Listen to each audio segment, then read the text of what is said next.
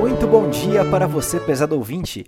Você está ouvindo o programa Pátria Amada, transmitido frequência 94,5 FM, emissoras associadas e web rádio para todo o Brasil. Meu nome é Hugo Leonardo e serei o seu host de hoje.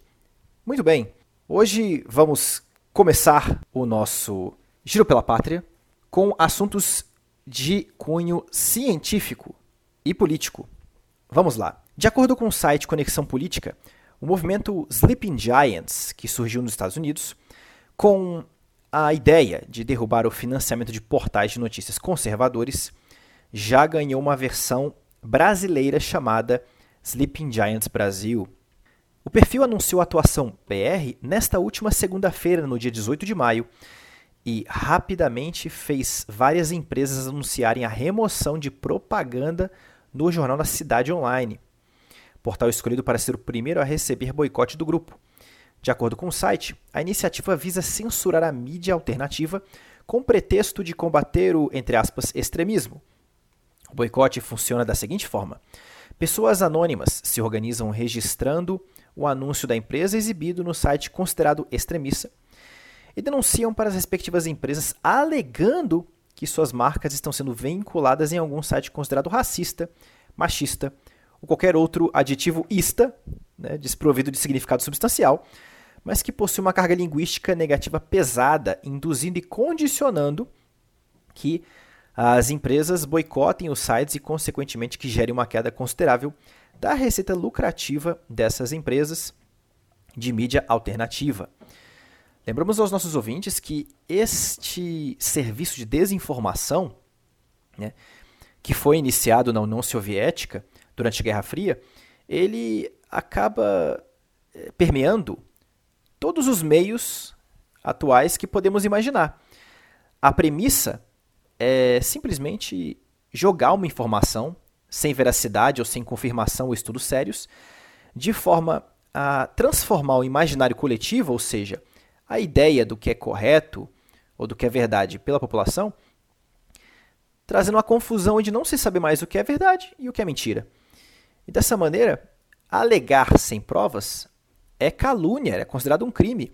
Mas a esquerda faz isso com tanta maestria em uma quantidade tão grande que é impossível controlar este efeito nefasto.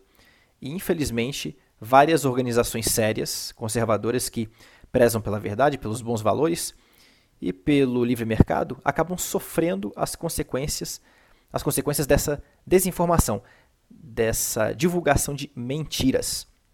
Além disso, o Luciano Huck, aquele apresentador de TV, e suposto interessado a se candidatar nas próximas eleições, apoiou oficialmente o grupo.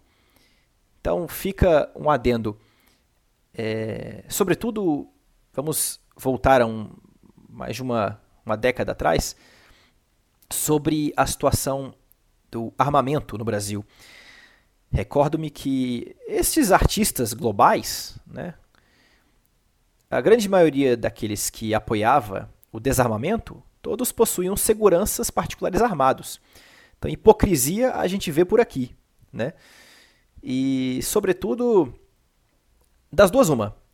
Ou este apresentador não leu sobre o grupo e apoiou apenas por ler na página inicial algum tipo de mensagem é, superficial e bonita sobre lutar contra o preconceito, e já a partir do pressuposto que esta era a proposta é, de fato do Sleeping Giants Brasil, ou realmente é um grande desonesto intelectual que está apoiando causas que promovam uma agenda é, de cunho estatizante, de cunho socialista, porque infelizmente este grupo de artistas, na hora de obter benefícios e financiamentos para os seus shows através da Lei Rouenet, eles não se calam, não é mesmo? Então, realmente é uma questão de hipocrisia e, sobretudo, conveniência uh, aquilo que se defende.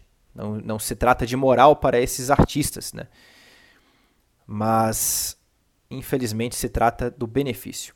Deixando claro que, uh, com certeza, é, deste grupo de artistas globais deve existir um ou outro que é decente, que é honesto, que busca fazer um trabalho de cunho bom, né, de, com alta qualidade, e que não são vendidos a propostas é, de repasse público. Mas, infelizmente, com os exemplos que vemos, sobretudo na internet, é, é, são, são exceções, infelizmente, é, dentro destes grupos de artistas.